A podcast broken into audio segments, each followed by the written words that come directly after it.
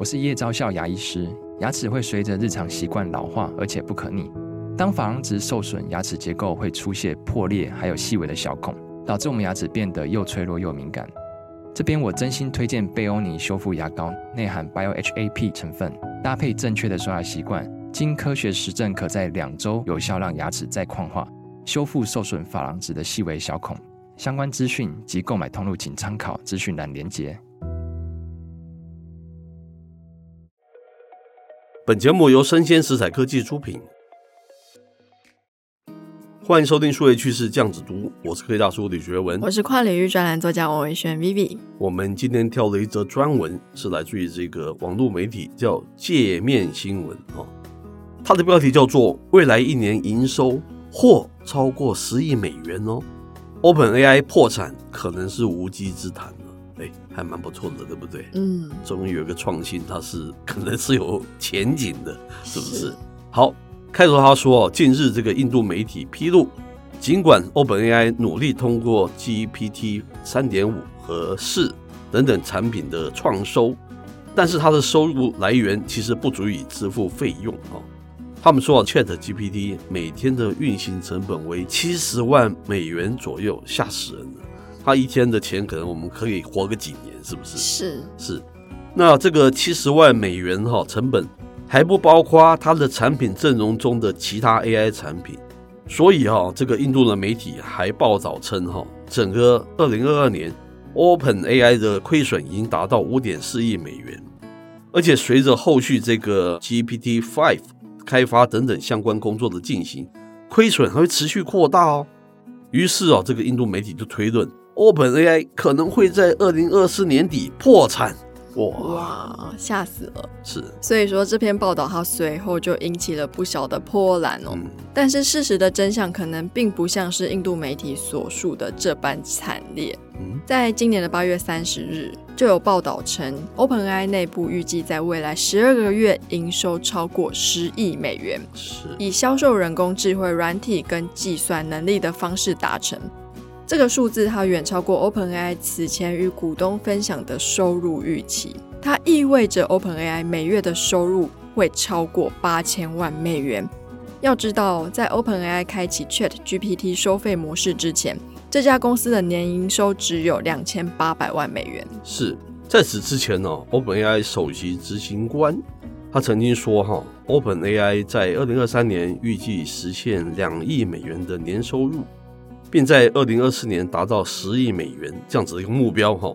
它作为大模型世界的一个领跑者哈，OpenAI 的这个业务模式影响了所有大模型公司的投入和企业对 AI 的一些开支啊。随着用户啊快速的涌入，今年开始啊，OpenAI 迅速走上 ChatGPT 货币化的这样子一个道路，就是商业化了哈。在二月推出了 ChatGPT Plus 订阅的一个计划。起价是每个月二十美元哈，这个跟 Netflix 比起来可能也差不多嘛，是不是？嗯、好，五月啊，这个 OpenAI 全面开放的 GPT-4 哈，第三方插件的功能哈，这些功能仅向这个 Plus 用户开启哈，进一步的促进了一些用户的一些付费的习惯。是，那么想要盈利，就需要找到提升付费率的方式嘛？随着六月用户超过峰值后，已经开始出现下滑的倾向。OpenAI 呢，开始把经营的思路从 C 端，也就是客户端，走到 B 端，就是企业端。那就在这几天，OpenAI 它发布了功能完全对标 Bing Chat 的企业版 ChatGPT，专注为大型企业服务。那这个企业版呢，提供了对高优先顺序的 GPT-4 的无限制访问。推理速度呢，相比起 To C 端的版本提高了两倍速，并且可以把上下文的视窗扩展四倍，达到三点二 tokens。同时呢，它也提供高级资料的分析功能，并彻底解决了合规层面的用户隐私安全问题。是，那对比大模型的这个 To B 和 To C 的这样子一个场景哈。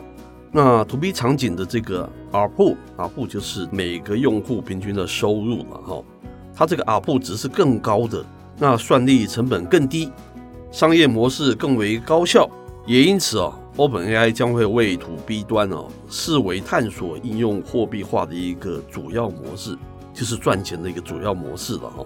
不过，OpenAI 并没有透露了企业版 ChatGPT 的一个定价，而是声称价格将取决于每家公司的使用情况和它的用例，就是它使用的场景。那方正证券也在七月份有个报告分析指出。OpenAI 的盈利总逻辑呢，是提高 GPT-4 的付费比例，然后降低 GPT 3.5的成本。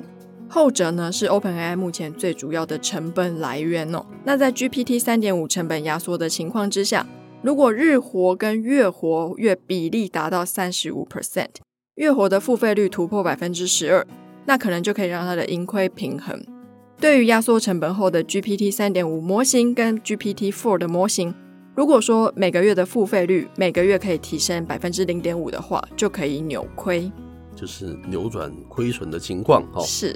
最后他说，以微软年初为 OpenAI 注入的一百亿美元资金的一个计算，方正证券哦，他做出敏感性的假设，假如在这个六千万 DAU，就是日活跃用户量哈，还有这个付费率逐月的提升到零点二五 percent 的条件之下。压缩成本后的这个 GPT 三点五模型和 GPT 四总体的一个算力成本一百亿美金哦，或许可以亏损到二零二六年一月哈。同等条件下，如果这个付费率哈逐月提升到百分之零点五，可能会在二零二五年十一月转亏为盈哦。我觉得这件事情对全球在关注 AI 这个议题人都是一个非常重要的一个讯息了哦。那日前哈，K 大叔才接受某个人工智慧论坛哦，去分享我的一些观点。那 K 大叔也快届花甲之年了嘛哈，在我的职业几十年的职业之中，其实我没有曾经经历过三四次的 AI，也是被炒得非常的高，后来又掉下来，炒得非常高又掉下来，这个大概有三四次，真的不离谱。可是当天我在论坛上的分享，我说这次。我看好它是一个至少五年到十年的一个大愿景哦。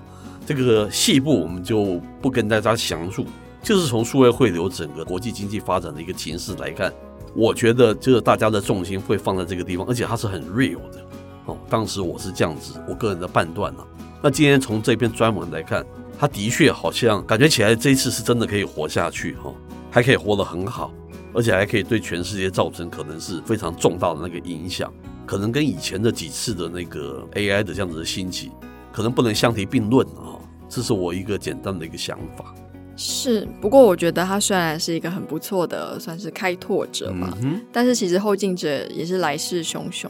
因为他发布了 ChatGPT 之后，有非常多的不管是美国企业或者是其他各国，他们都想要打造自己的生成式 AI。是，那其实无非是第一个，我自己母国的语言，我打造出来的语言模型一定是更接地气，是，资料的收集上一定是更全面嘛，对。所以说，未来是不是全球化市场还是可以南瓜在它之下？这个我持一个比较保留的态度。是。那另外一个是 Meta 它想要做的，也是 generative 的 AI 的概念，它采用的是完全开放式的 open source。是。那未来会不会影响到 OpenAI 在生成式 AI 这个领域的霸主的地位呢？因为毕竟它不是这么 open source 嘛，那 open source 它其实意味着它的 machine learning 的素材可能更多，它是不是可以产出更正确的内容？这个我们目前也是不得而知。是，所以要怎么样在维持哎我削减成本，然后又要提升我的收入的前提之下，然后又不要被后进者追上，我觉得它的考验还是蛮多的。是，那这一点我也是有一些一些不同的想法哦。我觉得一个市场哦，就怕那个市场不是 real。只要是 real 的市场，其实不怕竞争。如果全球只有你一家觉得看好它而做，我觉得反而它有另外一个意义了哈，可能并没有你自己想象的这么好。所以第一个，我觉得竞争不是问题；第二个，我觉得关键还在于，呃，很简单的逻辑就是，全球有多少的公司跟个人，他是真正的相信你这件事情会发生，那个信仰很重要。只要那个信仰一直不断的拓展。现在毕竟使用它的人还有使用的深度，以后会慢慢的增加嘛。我觉得长期来看，只要你个人跟你 To B 这个公司真正对它是保持一个非常有信心，那它不怕竞争。我觉得未来可能大家都可以获利。我个人观点是这样子。那今天的内容就为大家播送到这里。那我是科技大叔李学文，我是跨领域专栏作家王维轩 Vivi，我们下回见喽，拜拜。